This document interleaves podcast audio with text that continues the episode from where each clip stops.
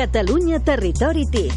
Una tertúlia oberta i en directe sobre la innovació tecnològica i la transformació digital, amb empresaris i emprenedors del sector TIC i amb els gestors de la transformació digital als municipis de Catalunya.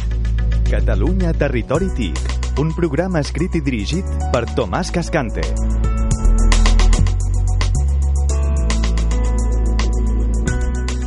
Hola, bona tarda, benvinguts de nou al nostre programa.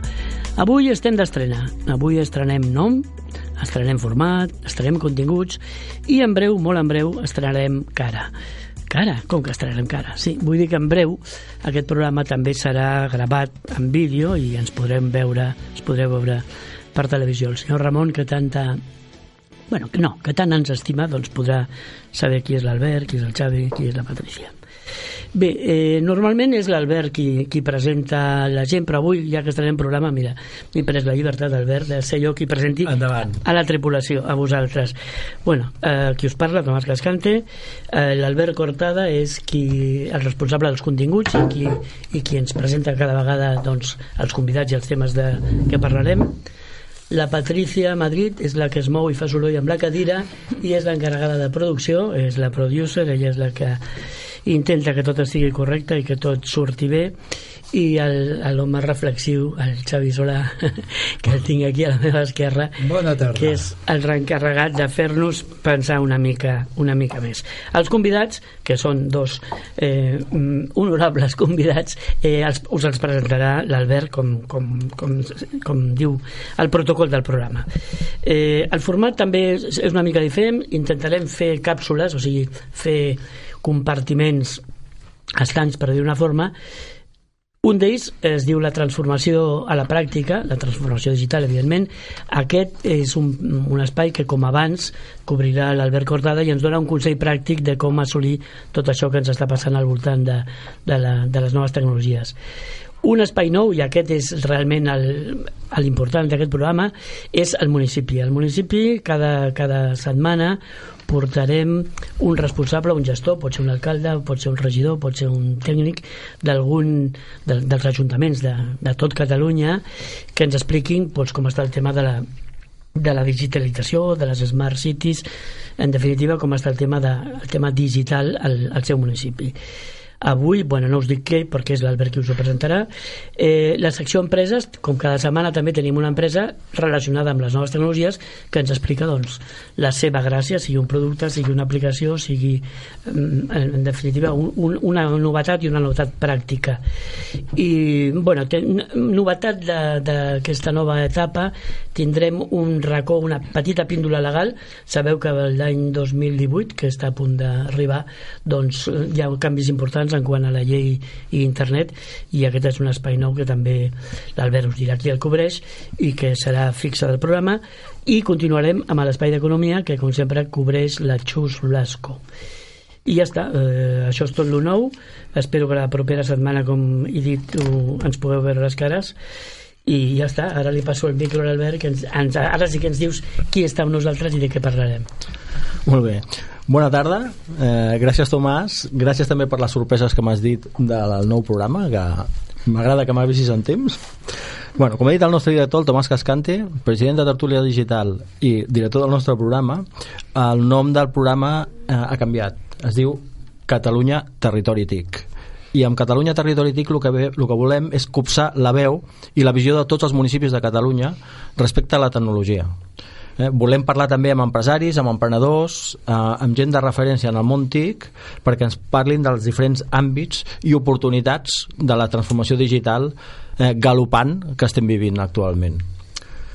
Iniciem aquest primer programa amb la nova etapa de Catalunya Territori TIC amb la nostra ciutat, amb Mataró, que és un referent a Catalunya, amb el Parc Tecnològic i d'Innovació Tecnocampus, on es donen la mà universitat, empresa i administració pública, i on es celebra el Gentic Day, que és una trobada TIC de referència en el nostre país.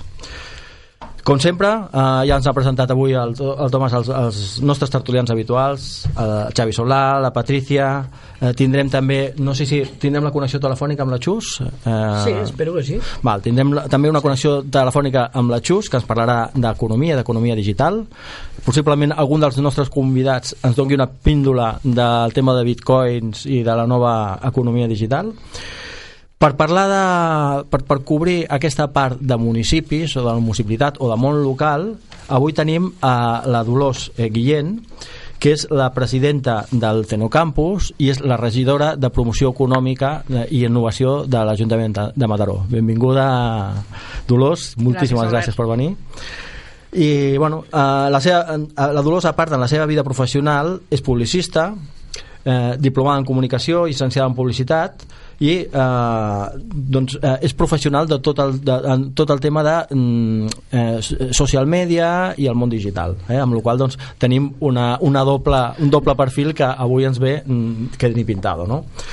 Eh, també com a, com a altre convidat tenim l'altre convidat que tenim avui és el, el Jesús. Bon dia Jesús. Hola, bon dia. Jesús Soler que és advocat, CEO de l'empresa Privacitat Digital Abogados professor del màster en dret de la Societat de la Informació des de la seva primera edició. Això ja, ja, ens, ho, ja ens ho explicaràs. Exactament això és, és, un, és un tema que crec que és molt interessant.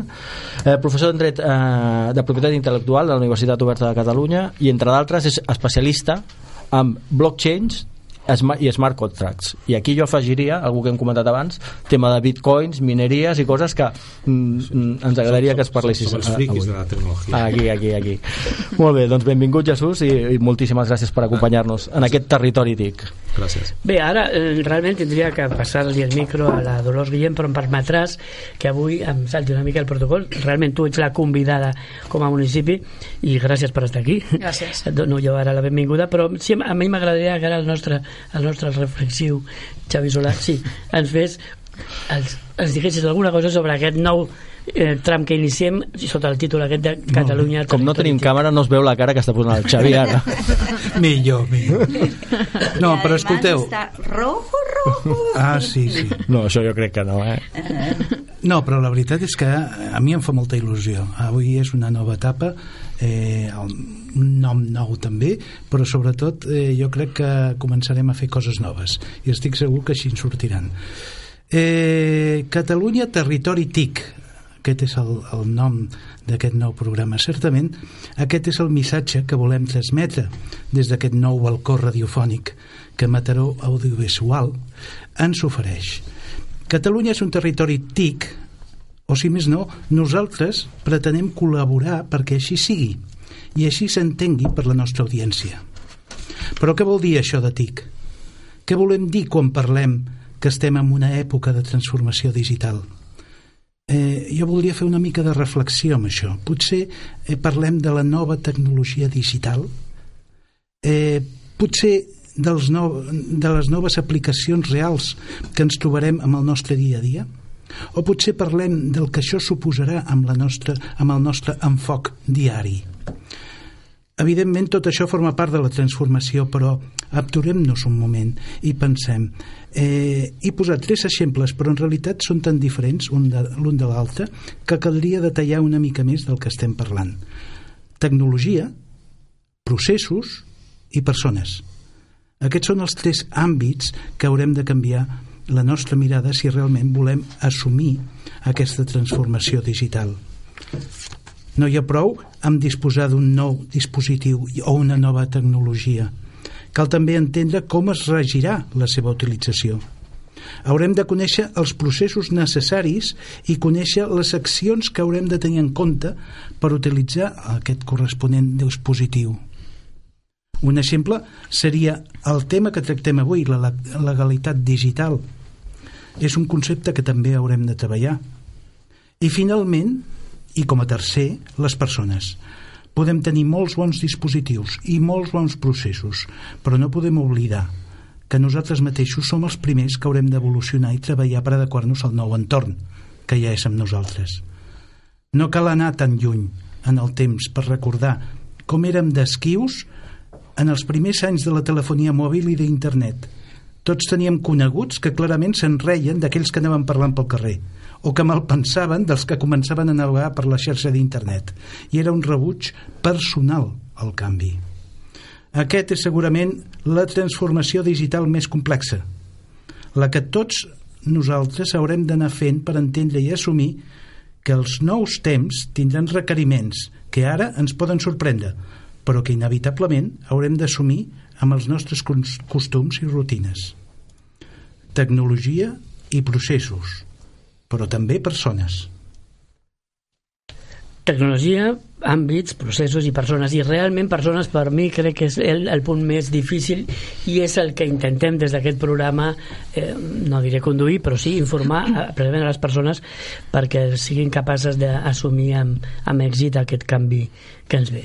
I ara sí, Dolors Guillén doncs endavant Bueno, la Dolors avui ens acompanya sobretot en el que ens interessa com a tema que ens interessa en tots els programes que ens parlin de la tecnologia a la ciutat que ha significat o bueno, que realment a l'estat de la tecnologia i què és el que aporta què és el que significa la tecnologia per, per Mataró i per l'Ajuntament no? i en aquest cas, en aquesta ubicació on estem no? Tecnocampus, que coneixes a la mil meravelles i, i que gràcies a ti a tu també estem en aquest punt no?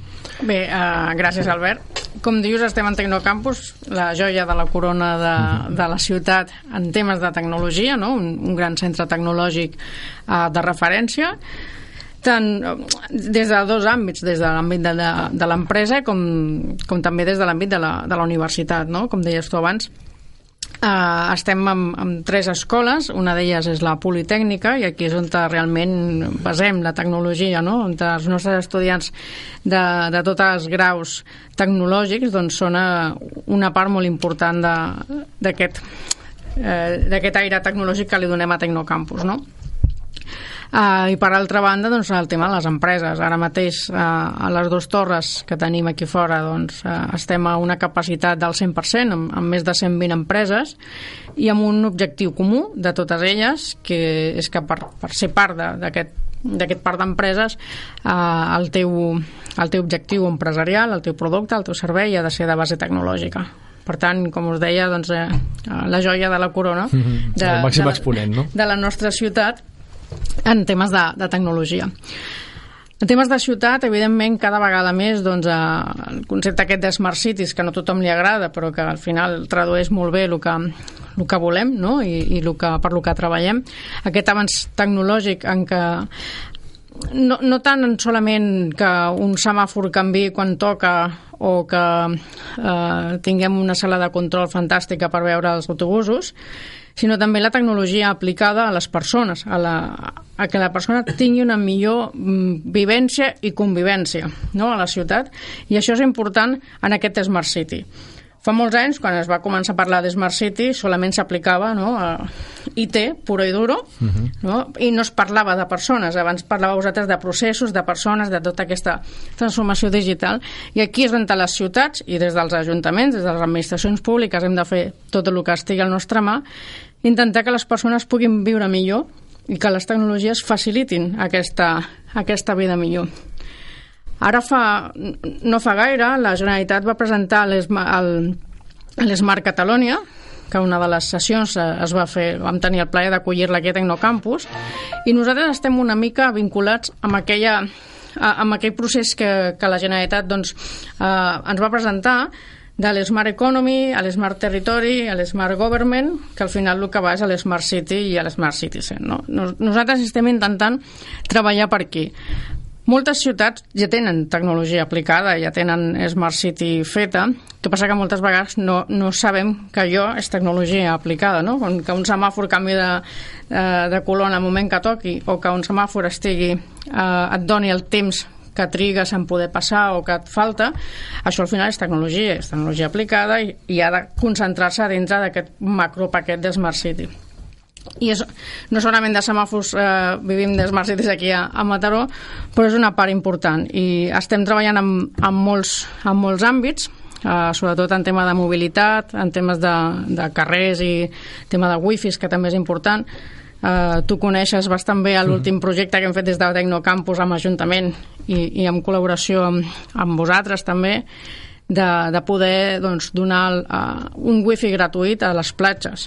Sembla una tonteria, però la persona que està a la platja, el turista, el ciutadà, el mataroní que està aquí, eh, a l'estudiant que quan acaba les classes al migdia baixa a la platja, poder disposar de manera gratuïta d'una xarxa de wifi que li està administrant la, l'administració la, doncs, eh, és un valor afegit i que forma part també d'aquestes tecnologies aplicades a la ciutat. I d'aquest mirar per les persones, no? perquè al final és connectar les persones, no? perquè si la ciutat és smart i les persones no estan connectades, doncs eh, de poc serveix. No? Exacte. És que, és que eh, realment ha comentat coses importants en el sentit de que estan, eh, es diferencia el que és, diguéssim, la informació que obté el municipi per aquesta connectivitat, és a dir, com controla els semàfors, per exemple, i la, mm, la facilitat de convivència que pot oferir als habitants, que és la informació que pot donar a través d'una pantalla al carrer o el wifi el wifi no, no sembla cap tonteria com deies tu, mm. és a dir tots nosaltres, em sembla, almenys jo eh, quan anem a un hotel mirem si té wifi o no, i poder decidim donar-hi, sí, si no en té precisament eh? d'això, la píndola de Cintalec o la píndola TIC d'avui va precisament d'això eh? perfecte o sigui, que... però com ara són píndoles la, la... després parlem de la píndola has, has, par... has parlat de Smart City evidentment, i has dit Smart Citizen. Aquí sempre intentem educar una mica o al públic i tenim un personatge que és el senyor Ramon, que no sé si el coneixes, però segur que deu estar pel carrer o a l'Ajuntament demanant-vos coses. Eh, què és un Smart Citizen? Com, com, com s'ha de comportar el ciutadà per ajudar o per col·laborar a que realment una ciutat sigui una Smart City?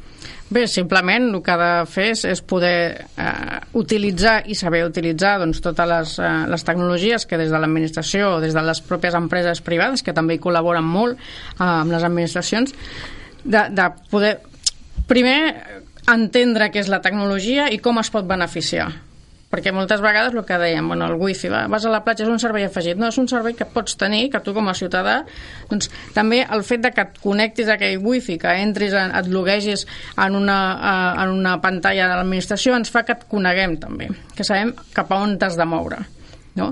Uh, que quan una cosa no funciona tinguem alguna plataforma on administració i, i ciutadans puguin convergir i aquesta convergència, no? Aquest, eh, quan passa alguna cosa el ciutadà avisa a través d'una aplicació mòbil, per exemple, que ara l'estem desenvolupant, que fins ara solament anava a través d'uns portals de Facebook, que ha funcionat i funciona molt bé, però aquesta aportació i aquesta participació del ciutadà és el que fa que sigui part de la tecnologia que l'Smart City o que l'administració intenta donar al ciutadà. I entre tots intentar vincular-nos. Abans parlàvem de, parlàveu de pantalles. Una de les coses que hem fet nosaltres ara fa pocs mesos és instal·lar dos pantalles uh, d'una certa envergadura als, a dos punts d'entrada a la ciutat. Una la tenim aquí al costat, a l'entrada uh, de la Laia l'Arquera, i l'altra per l'entrada de, del de Caldón, per l'entrada oest. Aquestes pantalles de, de què ens serveixen? No solament serveixen perquè l'Ajuntament doni informació de que un carrer està tallat o que hi ha obres, sinó que els col·lectius, les associacions de botiguers, els, els mercats de marxants, eh, les entitats que fan activitats, ens puguin enviar tota aquella informació que ells utilitzen i nosaltres les puguem publicitar ja directament des del nostre servei de promoció de ciutat. Per tant, un, un citizen un Smart Citizen és un ciutadà simplement que es connecta i que participa de les noves tecnologies i comparteix doncs, aquest espai amb, amb l'Ajuntament. O és participat, perquè se m'acudeix ara una malifeta. Eh, eh, en el moment que el, la, la grua municipal se t'emporta el cotxe, seria un detall que t'envies un missatge automàticament dient Ep, passa no, per aquí. No sé si convé, eh? potser és pitjor que t'enviï un missatge i t'enteris en aquell moment que ens t'han endut oh, però, però aquest moment d'informació estaria molt bé. No, no, jo ara no. fa poc em vaig quedar tirada, em vaig quedar tirada amb la moto i vaig trucar a la meva assegurança i me'n van enviar una grua l'empresa que m'enviava la grua em va enviar un, un missatge on em geolocalitzava la grua i en tot moment jo sabia cap a on, quin carrer estava girant sí. i sabia el temps d'espera. Amb això ja han evolucionat bastant. Això sí, sí, és sí. fantàstic i la veritat, eh, jo, com deia Albert abans, doncs soc molt de xarxes socials i tecnologies, evidentment vaig haver de fer un tuit explicant a, aquella Uh, experiència, no? aquella experiència positiva i agraint doncs, el servei que l'empresa em donava a mi com a ciutadana de la informació de que jo eh, disposava doncs, de tot el, el temps de, que havia d'esperar. Efectivament. Hi ha molt a fer en aquest sentit. Les Smart Cities seran smarts quan realment arribin a eh, utilitzar totes les possibilitats que hi ha i que encara poder no s'han explotat adequadament mm, o, o, o eh, fins i tot no s'han descobert i, i, i sortiran continuadament Clar, bueno, és el que deies tu abans quan, en la teva reflexió no? que moltes coses que passaran no, no, ni ens les imaginem perquè mm, les coses van canviant contínuament no? Bueno, en temes de tecnologies i, i en l'argot més, més de tecnologia estem sempre en fase beta no? Clar. o sigui, jo crec que no ens ho acabarem mai i No. sempre anirà evolucionant acabarem votant també per molt Ah, bé, bé, això, Home, és, naturalment, això, eh? això estaria bé a, a veure si ens tanca l'emissora, eh? aviam, aviam. I el programa. Conta, no he dit conta. què, eh? no he dit què Bueno, sí, estem en fase beta, això està realment bé. El senyor Ramon no sap el que està en fase beta, qui li explica. Bueno, senyor Ramon, tranquil, està en fase beta, vol dir que estem provant. El que passa que quan no arribes a acabar la prova, perquè quan ja estàs a punt d'acabar-la, surt una, una altra innovació i tornes a, a, començar a provar. Per tant, a la velocitat que, que es produeix el canvi estem sempre, com diu la Dolors Guillén, en fase beta. Però en, en quin moment en quin moment, si és que realment no sabem el futur, però en quin moment de, de la esmartització de la ciutat de Mataró creus que estem i a on us agradaria arribar així amb, amb més o menys en breu? Bé, de, de moment eh, puc dir que d'una cosa sí que tenim data. És, eh, és una aposta important que ha fet l'Ajuntament, que estem treballant molt, molt, molt per, per aconseguir-ho, perquè malauradament som dels ajuntaments que han més endarrerit en aquest tema, que és l'administració digital. L'administració digital, eh, bé, aquest ajuntament doncs, sempre ha anat uns passos per enrere, ara ens ho hem pres molt en sèrio, ja no solament perquè hi ha coses que la llei t'obliga, no? com el portal de transparència i, i tots els aspectes legals de, de les administracions, sinó per intentar eh, deixar enrere el paper. Sigui, si estem evolucionant, si les noves tecnologies ens estan donant aquestes eines, hem d'intentar utilitzar-les al màxim i beneficiar-nos, perquè al final és un estalvi. I tenim una data, que és l'1 de l'1 del 19. A l'1 de l'1 del 19, l'Ajuntament eh, és el, el termini que s'ha posat a ser una administració digital 100%. 100%? Un, un ajuntament sense papers. Molt bé. És un objectiu molt Difícil. ambiciós. Ambiciós, ambiciós. Molt ambiciós. ambiciós, però realment, si més no, convé tenir-lo. Encara que després costi arribar. Però Exacte, que si després no és el 1 és el 2. Això mateix.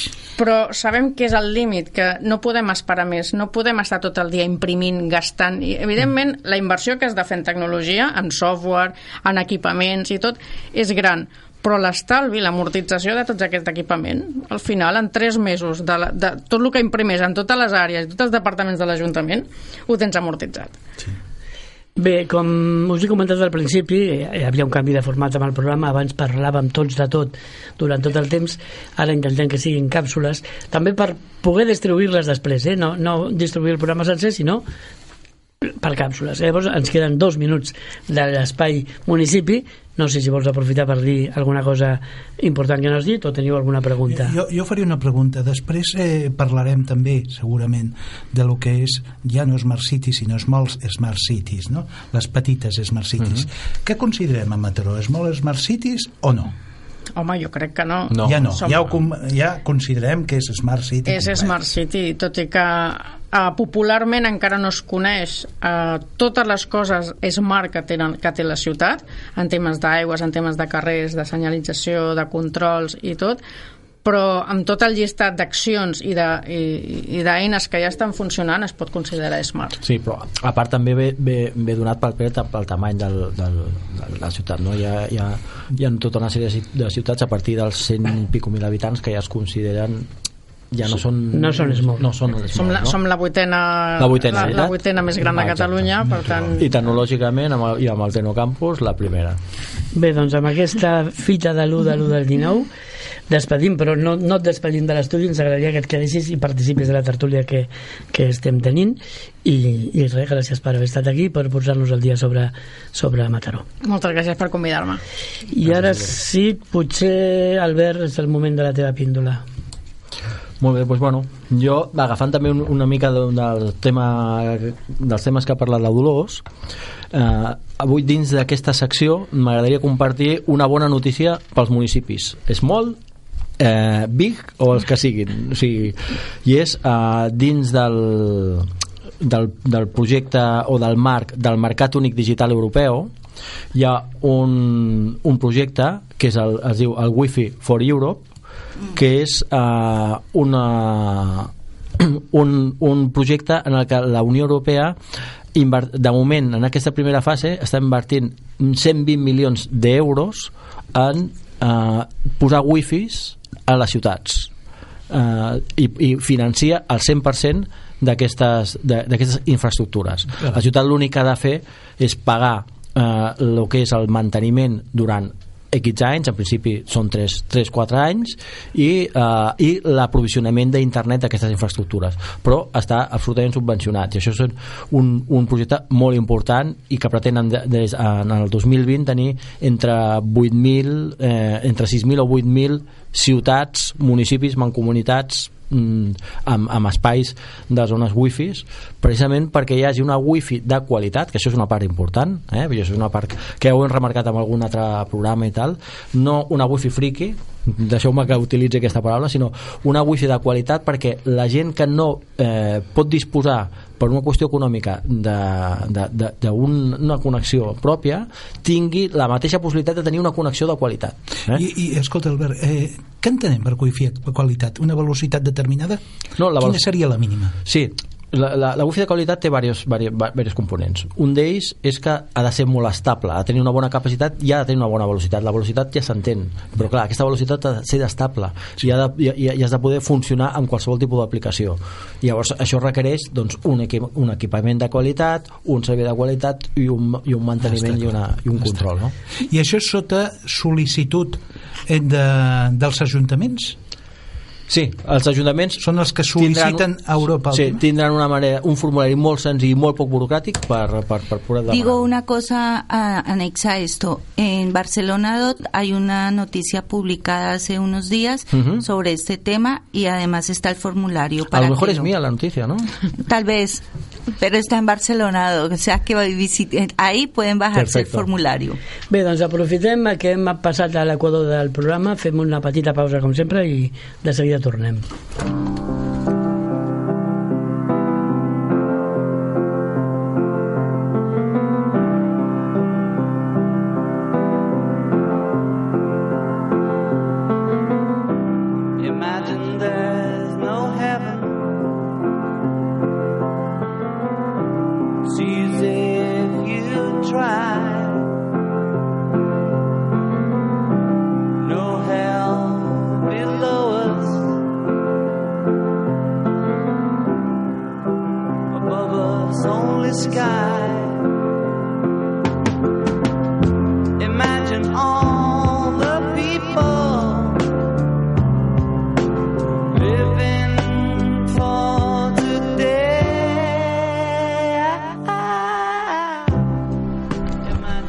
Bueno, ja amb aquest imagín que no em canso mai de sentir, eh, continuem el programa. Ara toca el torn de presentar l'empresa convidada, que avui, Albert, és... El Jesús Soler, com hem comentat abans, advocat i propietari CEO de l'empresa Privacitat Digital Abogados.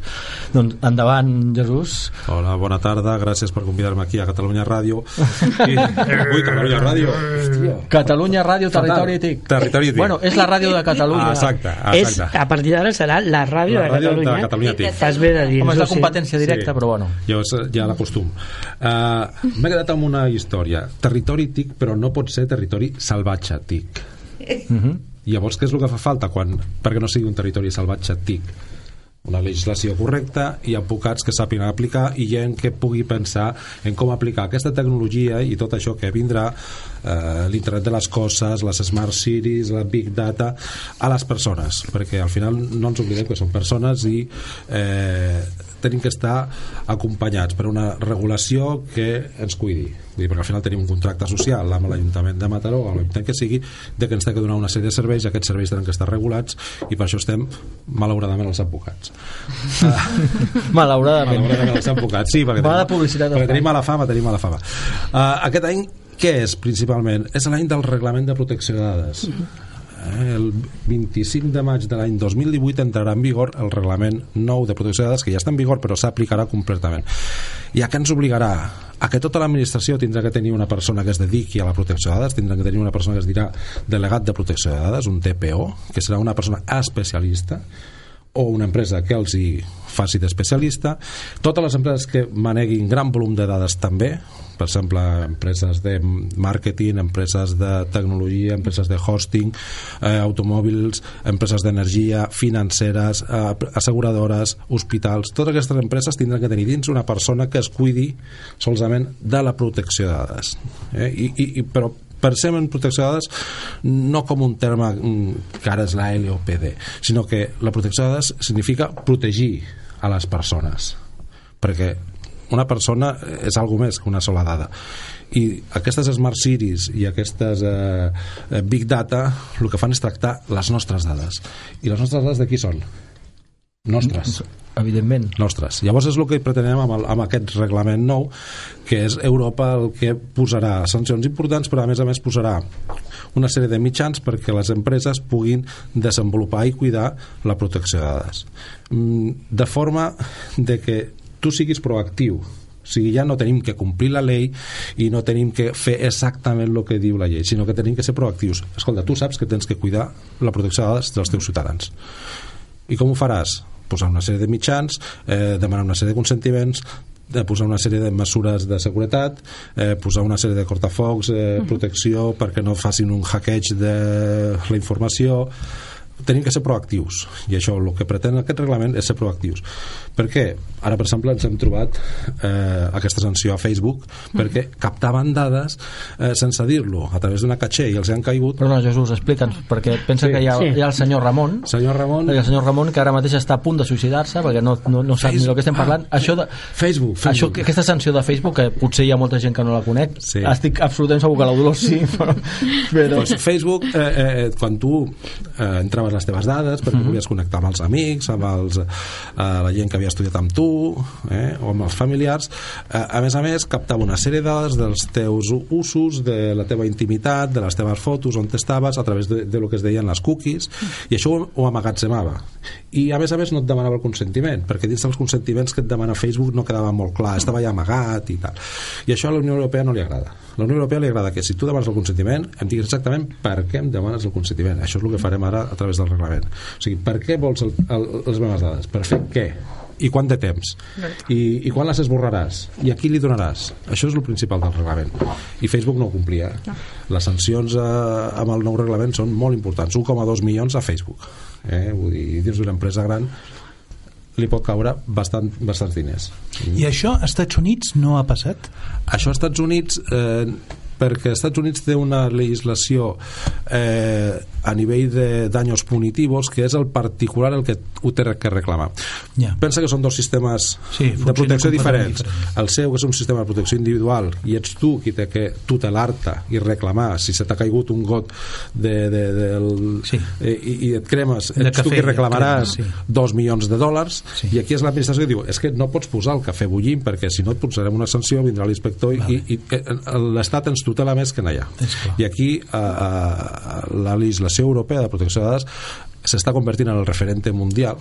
Tothom que vulgui complir bé la protecció de dades a tot el món està agafant el referente del, del reglament europeu i eh, el que és molt important és que tu telis les dades bé i que siguis proactiu. I Facebook no era proactiu i a més a més amagava coses. Llavors clar, amagar coses ja és el pitjor eh? I, i a més a més ara tindrem uns certs problemes endavant. Vull dir que tindrem l'internet de les coses, tenim dins d'aquestes smart cities, vull dir que les faroles podran agafar dades, podran dir-te eh, dir si el tràfic està bé, si està malament, els cotxes intel·ligents cada vegada s'estaran connectant a tràfic, s'estaran connectant a la ràdio, estaran rebent més informació. Això que abans se saltava la, la, la ràdio del cotxe i sortia una informació de tràfic, això serà lo normal. Tot el Big Data necessitarà una nova legislació. Correcte. I sota d'això n'hi haurà el que hem, ja hem referit, eh, el blockchain. Eh? I, i, Ara m'agrada. El blockchain. Llavors, els tecnòlogos, eh, el que els agrada això, els posa contents és el blockchain. El blockchain, anem a explicar alguna ràpid pel senyor Ramon. Va haver-hi uns friquis d'aquests tecnòlogos que un bon dia eh, van inventar una moneda que es deia Bitcoin.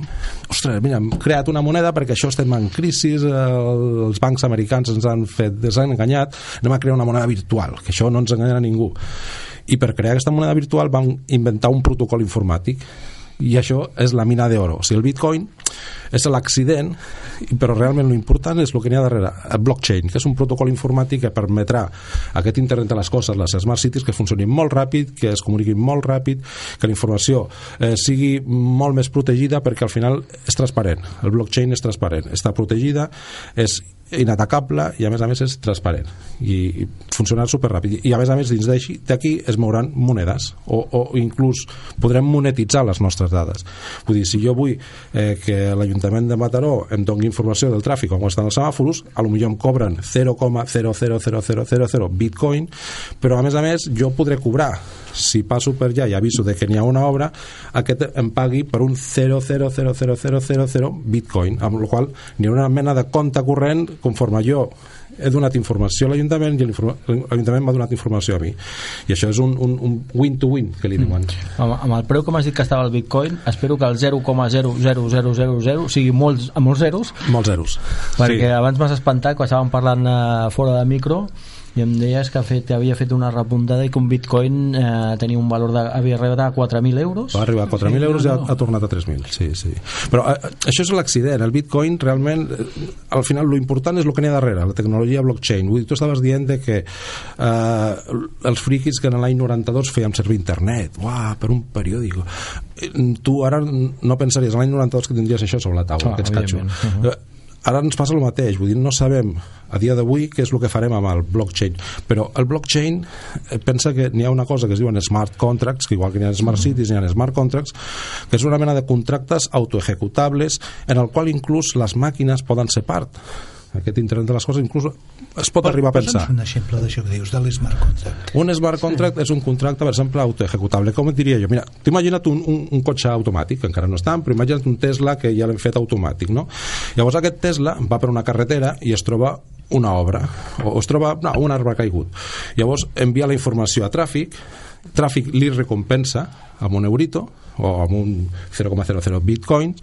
I a més a més una miqueta més amunt resulta que té que passar per un puesto i que les faroles s'encenen per estalviar energia eh, quan passa aquest cotxet i paga un 0,00001 llavors aquest, aquest cotxe té una compta corrent eh, en, en 0,0 bitcoins. Va cobrant i pagant. I, i això és un contracte entre l'administració entre el representant de la, del vehicle i el representant de, eh, per exemple de la carretera. Però a més a més aquest cotxe tu no el fas servir sempre.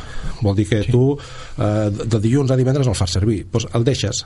Llavors la gent el fa servir i, i n'hi ha un smart contract conforme et pagaran en, en una sèrie de bitcoins i tu cobraràs amb el qual financeràs inclús el cotxe perquè ja no és d'uso único exclusivo llavors n'hi ha un smart contract amb aquesta gent que ah, funciona automàtic aquí tindràs feina eh? adiós gràcies, adiós gràcies. Bueno, però no, no, no, no tindrà feina perquè l'smart contract s'autointerpreta imagina't, no, imagina't, però, construir, eh? sí, sí. però imagina't un contracte que té un termini d'entrega no? d'una obra i si passes d'aquella obra et penalitzen i si arribes abans et gratifiquen. Pues això automàticament un smart contract ho executa, ho carrega en compte, t'ho treu. O sigui, i a més és certificat. Sí, sí, a o sigui, més els malpagadors ho tenen fotut. Exacte. Sí, per exemple, un smart contract podria arribar que tu arribes a una, una casa de cotxes i tu dius, escolta, jo vull un cotxe X eh, hí, híbrid que faci això amb aquest color, llavors automàticament tu estàs introduint les dades a la fàbrica de cotxes, és a dir, escolta, aquest senyor vol un cotxe d'aquest tipus, aquest tipus, aquest tipus automàticament s'està generant un smart contract amb la fàbrica i amb els components que s'estan vinculant,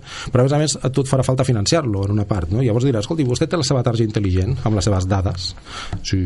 llavors la col·locaràs en un ordinador en el qual no captarà les teves dades, sinó que les consultarà, perquè les dades són teves tu no les cedeixes, les consultarà online i dirà, pues a veure, el senyor Solà vale, pam, pam, pam, pam, i farà un ràtio de dir, vale, aquest senyor és de confiança perquè dins del mercat del blockchain té una fama, una, una reputació bona i automàticament sense agafar les teves dades, sols la consultarà te les deixarà en la, en la teva tarja dirà, pues, vale, a vostè li puc donar un bitcoin o dos bitcoins per pagar aquest cotxet. Automàticament es generarà un smart contract conforme quan eh, arribi aquest cotxe de la fàbrica amb els components al port i a la, a la, al vehicle, al, a la botiga de cotxes s'executarà aquest contracte, et cobrarà et financiaran i pagaran el, el proveïdor tot això automàtic, sense el tema intervenció Un momento, un momento. Es que todo esto creo que el señor Ramón está un poco y con la cabeza dándole Lo tiene vueltas. crudo. Lo tiene muy crudo y no sé qué vamos a hacer con él, pero en próximos programas con- retomaremos este tema interesantísimo, creo, ¿no? Sí, pero también lo que vamos a hacer es eh, hacer un- una emisión inteligente y cortarle la recepción al señor Ramón porque Poder ya, serà més pràctic. eh, és realmente un pesado. Avui no toca, avui no toca el senyor Ramon. Ens queden pocs minuts del teu, del teu, de la teva píndola. Jesús, vale, està molt bé, volem protegir a, a la gent. Què passa amb l'espam? Totes aquestes mm, e-mails que ens arriben cada dia i que no volem. a, a l'espam també és un problema mm, d'algo que tu no has fet bé Ah. perquè tu has entrat en puestos, no has protegit el teu ordinador, no has posat les barreres adequades. Vale que les empreses de publicitat tenen que aconseguir clients i, i t'intenten enviar però també tu pots protegir el teu ordinador, posar les barreres adequades, no entrar en puestos que tu sàpigues que són enviadores d'es- d'espams, no? I, i posar aquests mitjans perquè no t'arribi l'espam.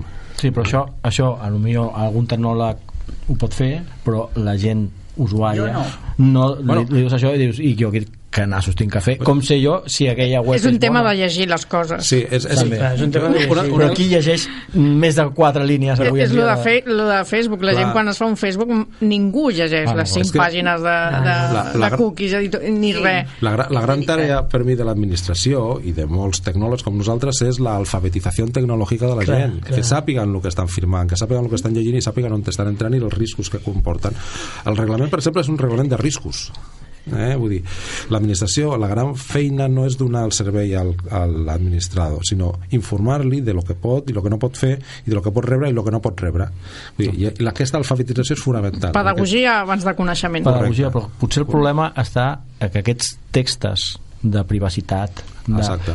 són un rotllo patatero que no se'ls llegeix Són, són un, no, perdona. Els informàtics fan un copiar i pegar i arrosseguen el que n'hi hagi. Vull dir, si tu has fet abans una pàgina web d'un col·legi i tu tens una fàbrica de, de Sí, motos, sí, sí, sí, sí.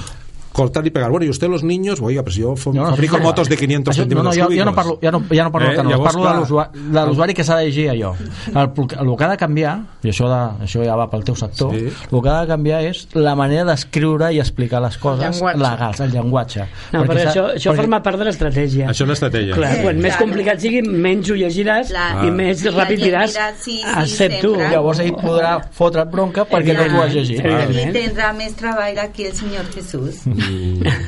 Igual que el senyor Ramon lo entenderà más. Sí. Sí, sí, quan va començar tot això a internet recordo que teníem moltes tertúlies amb advocats i eh, llavors ens semblava que però què fan aquests de lletres aquí, no? Però si realment sou dels que esteu traient més, més negoci d'internet, la, la part legal ocupa una part important, important, important i cada dia més. Eh, avui vaig per píndoles i aquesta s'ha acabat. Doncs eh, Amén. gràcies. Com ha dit, Sí. com ha dit ell, absolutament s'ha acabat. Absolutament s'ha acabat. Ara tenim connexió telefònica amb la Xus. Xus, estàs per aquí? Hola, com? Què tal? Bona Ui, tarda, Xus. Avui estàs a París, Lorenz. Hola, bona tarda. Ui, quin eco. Bueno, on ets? A Reus? Perquè dic Reus, París i Londres. A Reus. Ah, Puc al Reus. cotxe, Acabo d'arribar a Reus. Molt bé, molt bé. Bé, doncs avui estrenem programa, bueno, tu no ho saps, però estrenem programa i no tenim vídeo, però tampoc et veuríem perquè estàs molt lluny. Què ens expliques avui? Què, què, què, sobre què hem de reflexionar d'economia o d'empresa? Doncs mira, avui hem de reflexionar sobre economia i sobre finances, que sovint ho barregem en el discurs. Uh, la pregunta és si és possible que hi hagi una nova crisi. No? Ara que fa aproximadament 10 anys de l'inici de la, de la subprime als Estats Units i de la crisi que hem patit. Llavors, la, la qüestió és si és possible una nova crisi, primer ens hem de preguntar per què, no? Llavors, el per què de la crisi de fa 10 anys s'inicia per lo de sempre, el que és la bombolla, que és un excés de crèdit d'uns i un excés de sobreendeutament dels altres. Molt bé, llavors si tornem al, al per què eh, el per què es va produir i si es pot tornar a produir, hem de tornar a l'economia. No? Llavors, no, no al crèdit, sinó a l'economia. L'accés de finançament té un efecte tòxic en l'economia, perquè a vegades la, la manca de productivitat no es veu. No? Llavors, què, què és el que veiem ara a l'economia? Que els indicadors aparentment són molt bons, i, i això sempre és bo, no? un creixement del 3 és bo, però aleshores l'efecte d'això és que a nivell d'equitat social, a nivell realment de progrés, els indicadors no, no podem estar satisfets, no? Vull dir, cal estar una mica atents a com es genera economia, que es genera a mig termini, aplicant talent, perseverança, eh, inversió, això vol temps, vol una mica de mimo, i això no s'arregla només amb finançament. Per tant, què, què vol dir tot això? Que per afrontar el segle XXI potser hem de canviar els paràmetres de més, més creixement, segur que és millor, eh, créixer d'entrada sí, però no? l'expectativa de progrés, que és una mica el, els temes dels que, dels que parlo a l'article aquesta setmana, potser hem perdut la perspectiva de que el creixement sempre és progrés. No? I els nous criteris de l'economia del segle XXI ens han de fer replantejar això. No? I no quedar-nos amb l'efecte òptic de si els mercats financers van bé, mm, això vol dir que anem en la bona direcció. Mare de Déu, Maria Jesús, just, quina estrena de, de, de temporada ens has donat. Bueno, eh, Ara ja estem més contents i més Sí, ara animats. estem contents, et donem un petó i una abraçada perquè ens queden només 3 minuts de programa per repondre'ns això que has dit i a veure, a veure qui ens dona una bona notícia. Mira la Dolors, mm, qui... Tenim 3 minuts per acabar el programa, vinga. Conclusions, reflexions. notícia? No, Home, aviam, eh, el que diu la Xus realment té dos aspectes. Primer, repetir la crisi en qualsevol cas seria seria bastant diferent. És a dir, evidentment poden haver-hi els problemes eh, financers, evidentment, però els players són, són completament diferents, no són els mateixos, les estructures ja estan funcionant diferent. Per tant, eh, això ho veig una mica, diguéssim, que tindria que ser-hi en un altre entorn. Ara, el que sí és veritat és donar-li una força especial a l'economia. I això també va cap a un camí completament diferent. Cada vegada aquesta economia, dintre del que és la digitalització, eh, tindrem que eh, avaluar millor no el que són eh, l'economia suportada per béns materials, sinó per serveis cada vegada més. I dintre dels serveis estan tots els, els desenvolupaments tecnològics, els, els serveis tecnològics, que eh, això és en creixement. Per tant, penso, eh, és veritat que l'economia s'ha d'enfortir i mm, el tema de finances ha de respondre sempre a l'economia i a partir d'aquí ja, ja anirem veient en qualsevol cas serà divertit de veure últimes paraules. Qui vol acomiadar el programa? Uh, bé, no, una mica seguint el fil. Uh, evidentment, una crisi ara, una nova crisi ara uh, seria completament diferent perquè l'escenari és diferent. O sigui, l'ecosistema en el que ens trobem ara uh, i el que hem, uh, el que hem après uh, de, després d'aquesta última crisi també ens posiciona d'una manera diferent al ciutadà, l'administració i, evidentment, a les empreses, que al final són les que tiren del carro, sobretot les pimes de, i els autònoms, que són els que després fan emergir una nova, una nova economia. Per tant, estem més preparats i, i jo crec que eh, ara el que hem de fer és, eh, una vegada hem caigut, solament podem anar cap a dalt. Sí, jo també crec que només podem anar cap a dalt i cap, a, cap endavant. Bueno, i això és el que pretenem una mica també des d'aquest programa, doncs ajudar, si més no, a, a culturitzar sobre com, com agafar aquest nou canvi que, que tenim al davant. De la crisi millor no en parlem gaire. Bé, hem arribat al final del programa, gràcies a tots per estar aquí de nou i esperem que la propera setmana puguem, podeu veure'ns les cares. I no és una amenaça. A reveure, gràcies. Bona tarda. Adéu, a reveure Tarda.